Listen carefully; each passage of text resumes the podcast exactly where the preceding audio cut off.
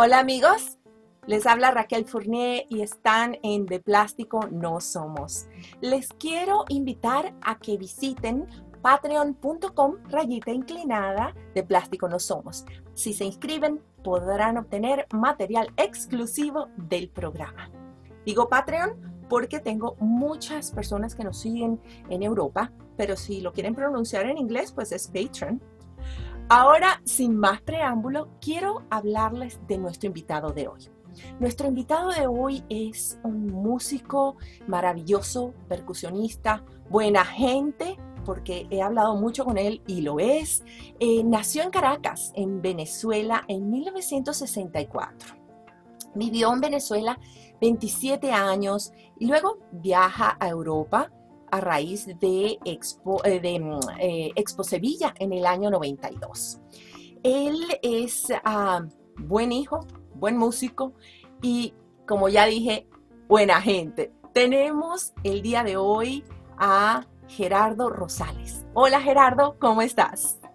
Hola Raquel, encantado de estar contigo aquí. Saludos a todos, bien chévere. Gracias, por la invitación. Gracias, gracias a ti por aceptar la invitación. Mira, Háblame un poco de, pues, lo que fue tu infancia en Venezuela. Sé que estudiaste primaria en el Liceo Domingo a Faustino Sarmiento, en Mari Pérez y luego en el Liceo Núñez Ponte. ¿Cómo era esa infancia allá en, Caracas? Una infancia eh, bien linda, bien bonita, un niño eh, que se lanzaba por, yo vivía en Las Palmas, la Florida, me lanzaba una bajada en patinetas así, ¡ay! Comía mucho perro caliente, tenía muchos amiguitos, íbamos a jugar béisbol a la Salle, este, comía mango, que se caían las matas de mango ahí, agarramos los mangos. Eh, mm. bueno, me gustó la música siempre desde niño, entonces, bueno, atormenté a mi mamá y a mi abuela con los tambores.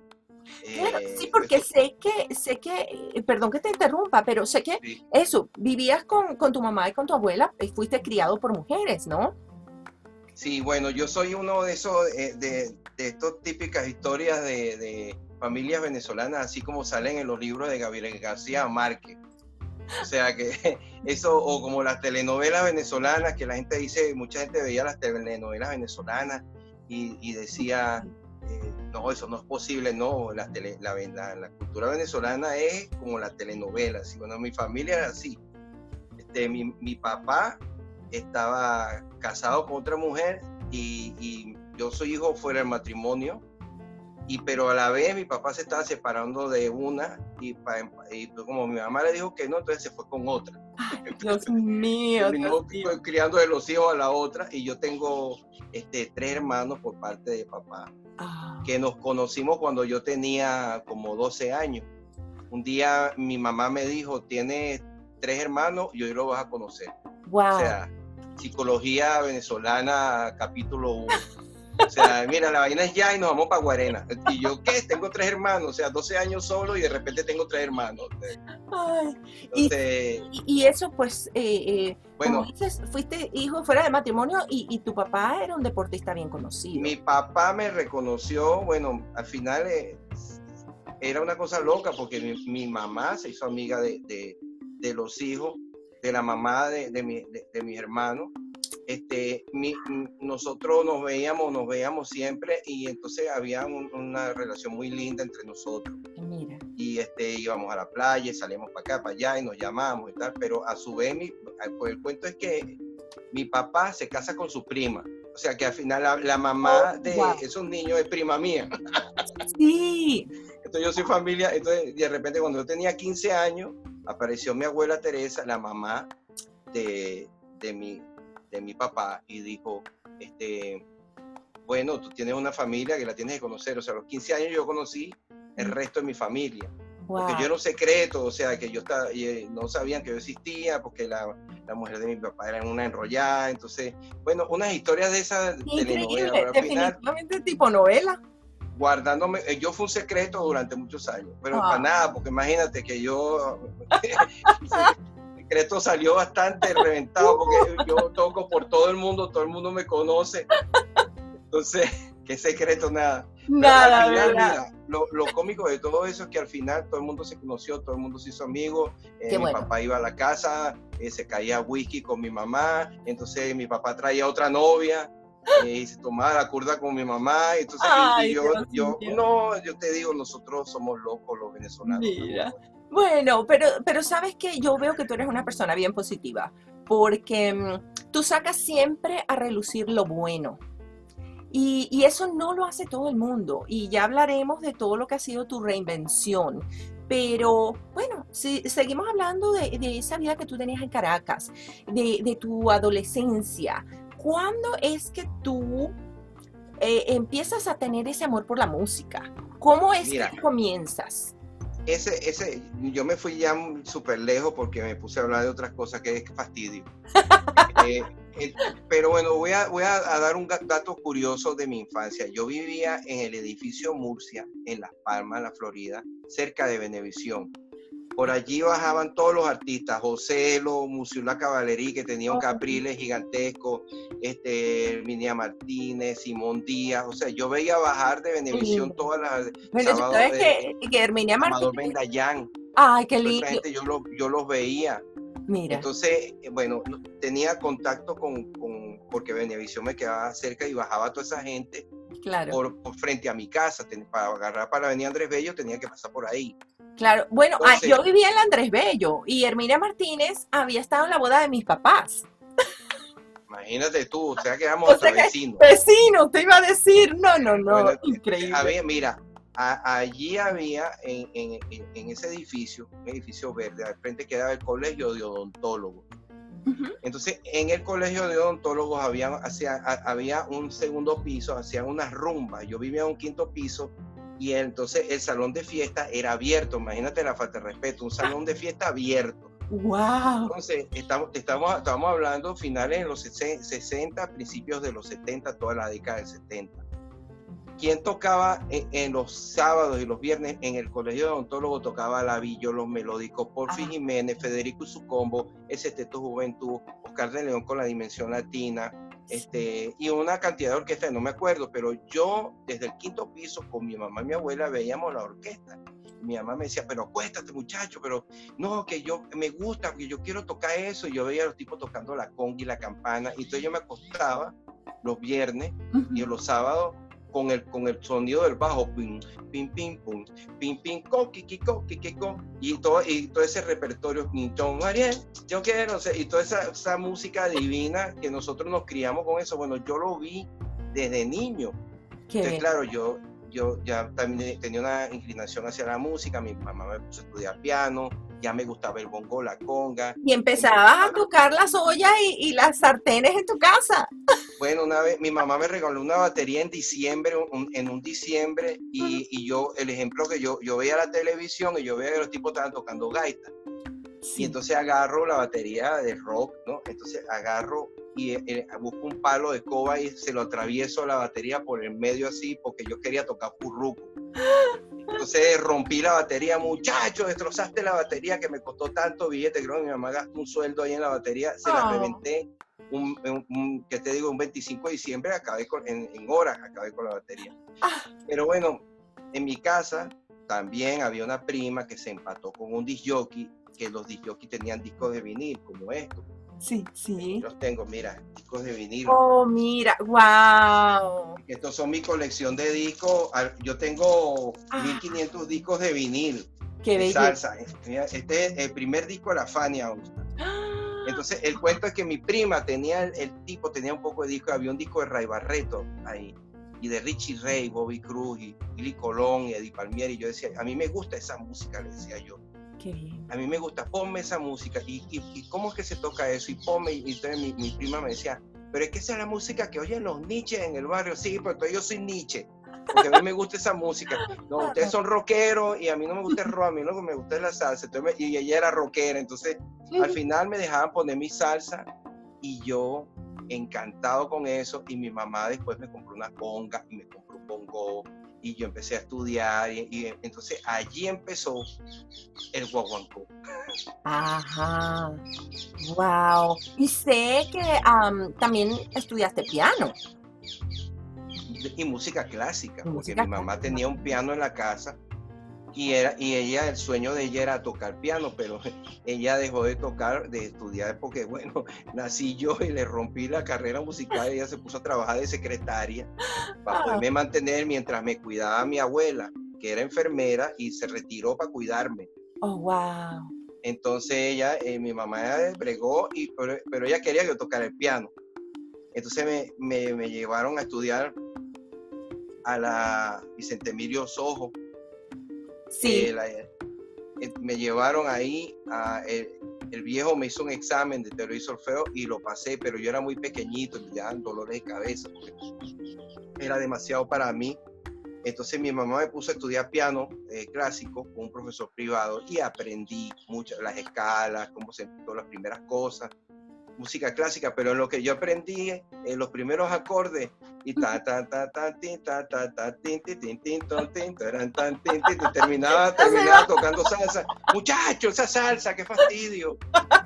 Se hizo para Recuerdo que hasta una vez me dijo un tipo, un tipo que, que un amigo de mi mamá me dijo en la casa, este, yo, yo me senté a tocar pues mi mamá siempre, mira, mi hijo toca piano, entonces cuando venía un amigo, alguna persona me tenía como, como un monito de, exhibición ahí, Entonces, mira, el niño va a tocar, entonces yo, yo arrancaba y tocaba bien, una cosa de Juan Sebastián va y, y la gente allí, ay, qué bonito toca tu hijo, y de repente, que con quién, con para, y, y, y había un tipo una vez me dijo, recuerda que el piano no se hizo para tocar salsa.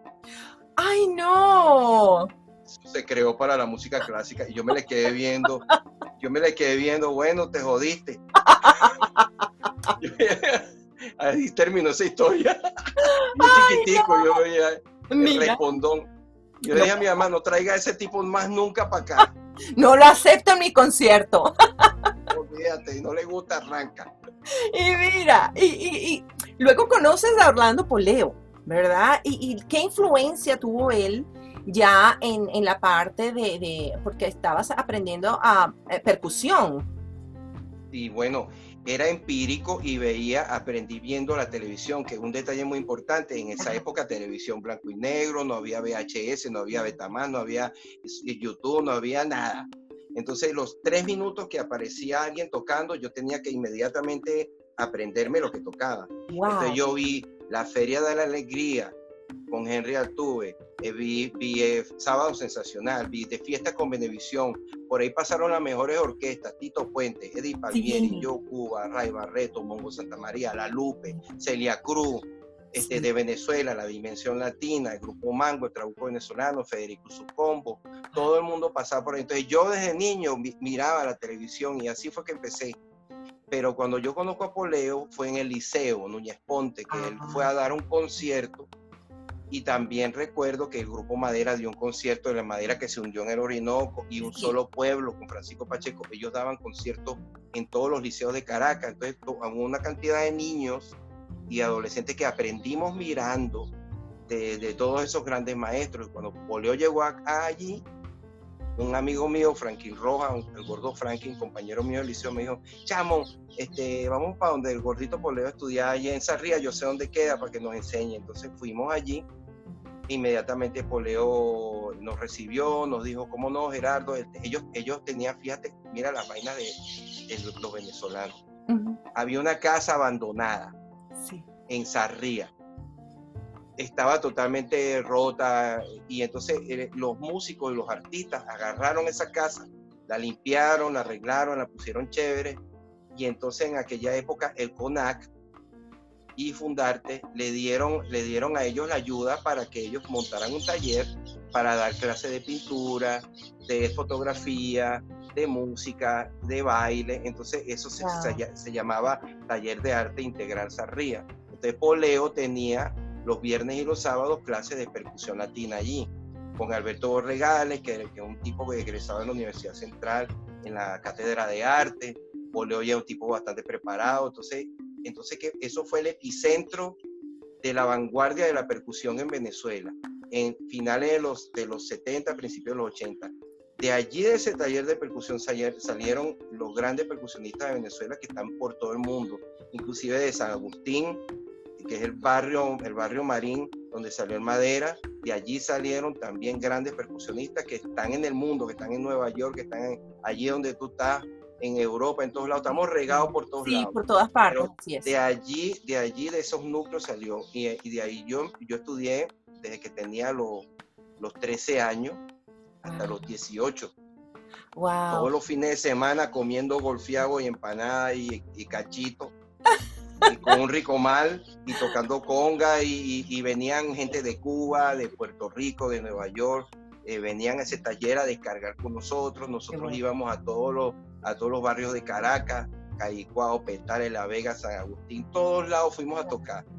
Era una Caracas diferente porque era una Caracas este, donde tú podías ir a todos lados y había una alegría, entonces el, el músico era la alegría del barrio, o sea, es más, los malandros veían a un músico y decían, no, no, no atraque porque él es el músico. Eh, mira tú, es, verdad. Pero sabes que si era, era otra época, era eh, una época donde mira tú qué bonito, los jóvenes se reunían a aprender, a tocar música.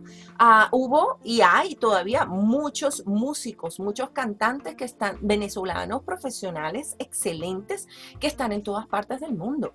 Y eso precisamente me lleva a que ya tú después, eh, en los, entre los años 70 y 80, comienzas a tocar ya con muchos artistas y gente muy eh, conocida en el ámbito de la salsa y de las músicas de ritmos tropicales porque ya después ya era seria la cosa, porque primero fue un bochinche y una alegría y una cosa, entonces... Aprendiendo. pero, pero mi mamá me decía, bueno, pero tú, que, tú no, porque yo era malo en el liceo, yo, yo, a mí me rasparon segundo año, tercer año, cuarto año, yo materias arrastradas y mi mamá decía, este muchacho no sirve para nada. Entonces, y un día le digo yo a mi mamá, digo, mira mamá, yo quiero cortar con este liceo, yo no voy a estudiar ninguna universidad, yo no quiero, yo no me veo estudiando ni ingeniería, ni doctor, ni abogado. Eso es una ladilla, yo no entiendo la matemática, yo soy bruto para toda esta vaina, yo lo que quiero es tocar, yo quiero ser músico. Entonces, mi mamá me dijo dos cosas importantes, que eso se lo digo yo a todo el mundo. bueno, tú quieres ser un músico bueno, primero ponte a estudiar tienes que ser, tienes que destacarte, o sea, tienes que ser bueno o bueno, o, por lo menos que, que, tomes eso en serio, ponte primero a estudiar. Por otro lado, bueno, yo te voy a ayudar, te voy a pagar los primeros meses para que tú, cuando estés pelando bola, bueno, yo te ayudo ahí, pero cuando ya tú estés ganando real, tú me tienes que ayudar a pagar aquí el recibo de la luz, el recibo del gas. Entonces me dio responsabilidad. Eh, exactamente, te iba a decir, eso es lo que los buenos padres hacen. Te, te dan te guían, pero te dan responsabilidades también. Eso hizo la diferencia. Entonces ahí yo, cuando yo empecé a facturar, que yo empecé, bueno, yo trabajé, imagínate, yo trabajé en el Canal 8 con, sueldo, eh, cuando el Canal 8 era un canal donde pasaban programas normales, como todos bueno, Y, para los que no, no saben, en Venezuela el Canal 8 era uno de los canales del Estado y tenían material cultural en aquella época. Increíble, material bellísimo y le daban cabida a muchos artistas y a muchas personas que estaban comenzando y a otras que también tenían mucha experiencia. Yo tuve la trabajo, oportunidad de, conocer a mucha gente allí.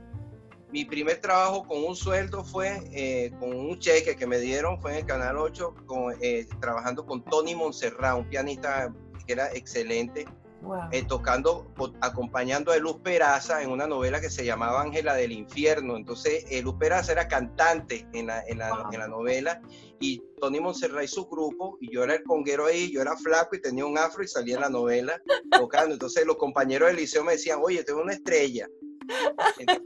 y bueno, ya en esa época me, me, dejé el liceo porque ya estaba tocando en la televisión, ¿no? Y ya tú tocabas en la televisión, eras importante. Claro, ya, ya. Allí. Sí. Entonces, entonces, bueno, ahí a partir de ese momento ya me empezaron a tomar en serio, porque ya no, pero es que el niño ya toca la televisión, aunque no pagaran mucho, eh, pero estabas tocando la televisión, entonces, entonces claro, ahí se, ahí se hizo más seria la cosa y yo empecé a, a bueno, empecé con Tony Monserrat, después toqué con la Orquesta Café, una gran orquesta, eh, trabajé con Trina Medina, eh, después Canelita Medina, Trauco Venezolano, Soledad Bravo, Cecilia To, eh, Débora Sacha, trabajé en la época de Sonorroben y Sonográfica. Claro. En el boom de los, de los artistas de los 80. Sí, y, y esa para, para eh, las personas que están viendo el programa, sono, uh, Benny y Sonográfica eran las disqueras más grandes que existían en Venezuela en ese entonces y en la época de los 80 había un auge de músicos y de cantantes venezolanos increíbles. Teníamos trabajo, los músicos teníamos trabajo que no, mira, sí. yo tocaba, yo llegaba a veces que yo tocaba hasta tres veces en el día, una cosa impresionante, te, grabábamos en la tarde, en la época en que grabábamos en un estudio con cinta, y grabábamos y de repente en la noche íbamos a tocar un baile, después a las 3 de la mañana teníamos un baile. Mira, yo tocaba con, con una orquesta en un club en la Plaza Venezuela, que nosotros vacilamos porque decía, decíamos que ahí tiraban puñales con liguita. bueno, ahí ese traducción, ese, ese, traducción, que era muy peligroso. Peligroso, gracias, gracias, mi amor, eres muy amable. Otro, otro, otro comentario, bueno, pues, vas a tocar ahí, bueno, hay que entrar herido ahí. Tenía que entrar herido ya con la sangre que chorreara ahí. Entonces, bueno, nosotros tocábamos, imagínate, tocábamos en un bar allá en Caracas, que eh, en la Plaza Venezuela se llamaba el Bar Latino, que ese, nosotros empezábamos a las 3 de la mañana y salíamos a las 9 de la mañana. Oh, wow. Y ese era el, el único bar que abría eh, después de las 3. Entonces todo, todo el mundo caía ahí. Ahí claro. caía la farándula, los malandros, las putas, caían eh, los que vendían la droga, los borrachos, la gente sana, o sea, los estudiantes universitarios. Vamos a tener que poner ahí.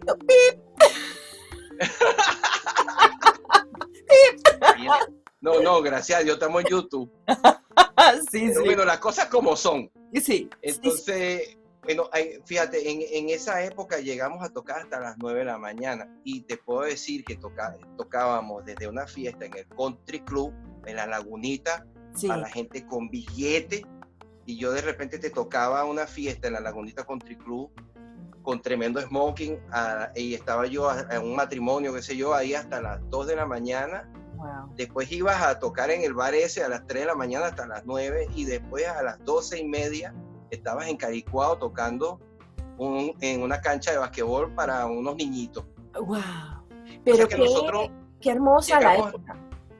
Llegamos a tocar, y, eh, pero claro, como te digo, esa fue mi escuela porque Venezuela para mí es uno de los, de los países más internacionales que hay, porque en Venezuela estaba el mundo, o está el mundo, porque sí. somos una raza mestiza donde, sí. donde nosotros somos negros, somos indios, somos somos italianos, somos argentinos, eh, somos portugueses, somos españoles, nosotros somos todo. Sí. Entonces, en, en, en, esa Venezuela donde yo me crié, cada día yo me enfrentaba a diferentes ambientes y a diferentes, a diferentes mentalidades y personas. Eh, por ejemplo, tú si querías comer eh, una cosa italiana, ibas. Si querías comer algo de francés, ibas. Sí. Si querías meter un mondongo, sí. bien criollo, una arepa de chicharrón con el, pelo, si querías mondongo, te lo comía.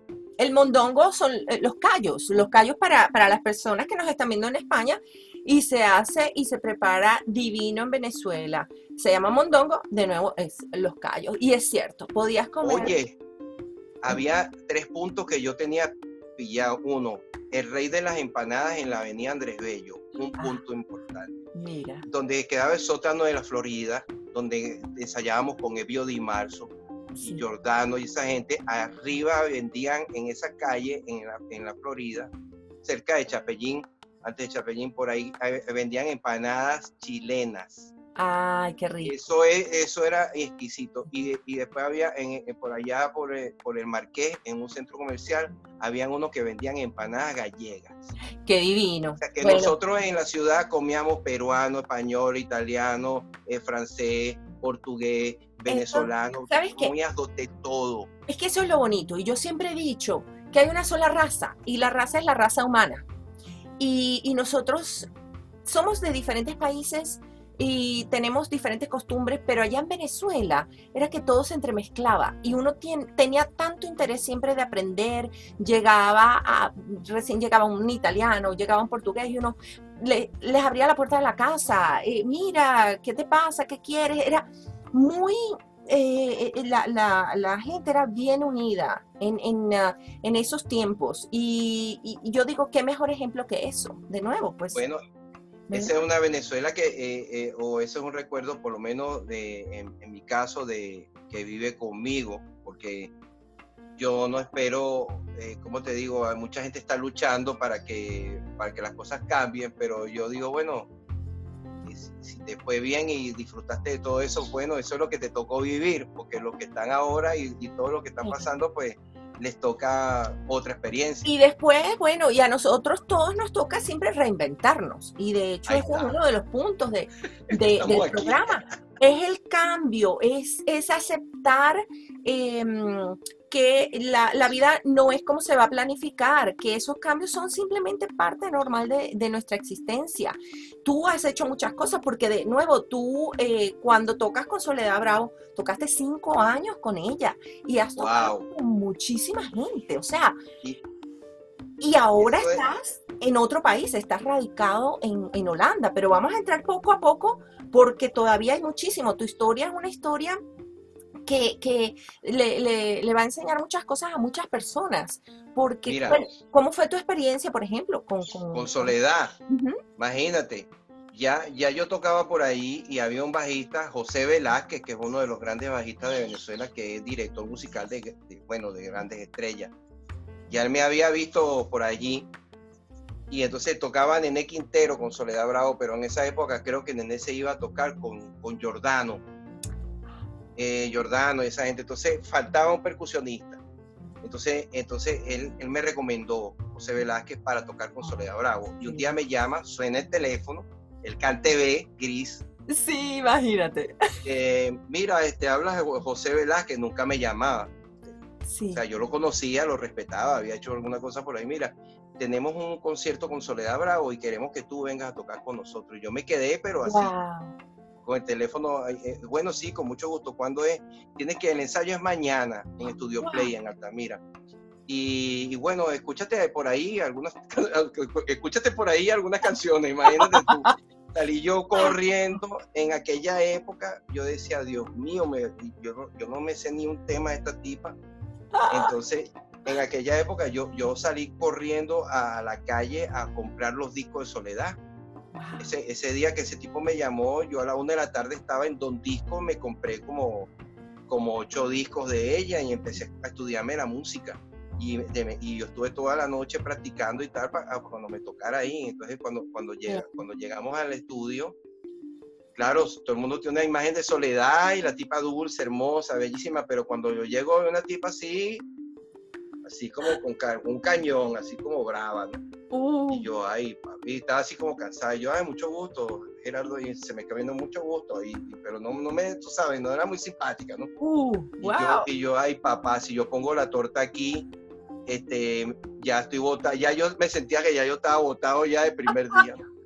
Entonces el, el, José Velázquez sacó la partitura, sacó todo, y bueno, vamos a ensayar aquí, que si son desangrados y todos esos éxitos de ella.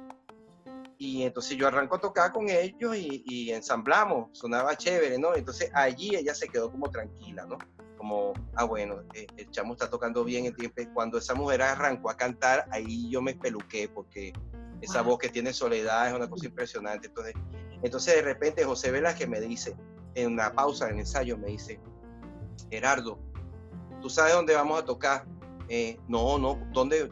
No sé bueno, la semana que viene nos vamos para Puerto Rico, para la Universidad de Río Piedra en San Juan de Puerto Rico. Oh, a mí me iba a dar un ataque ahí.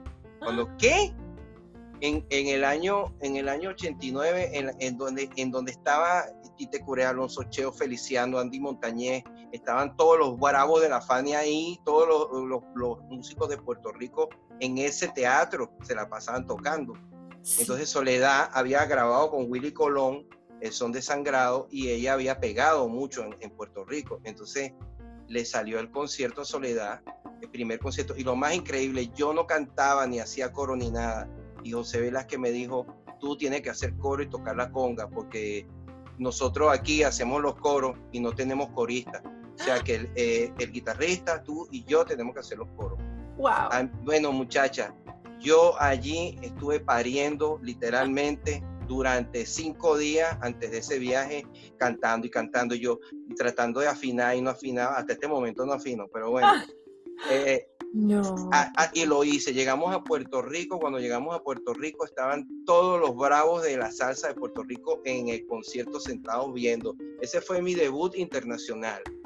Y ahí fue donde yo dije, bueno, después de que tú has tocado acá, tú puedes decir que tú tocas.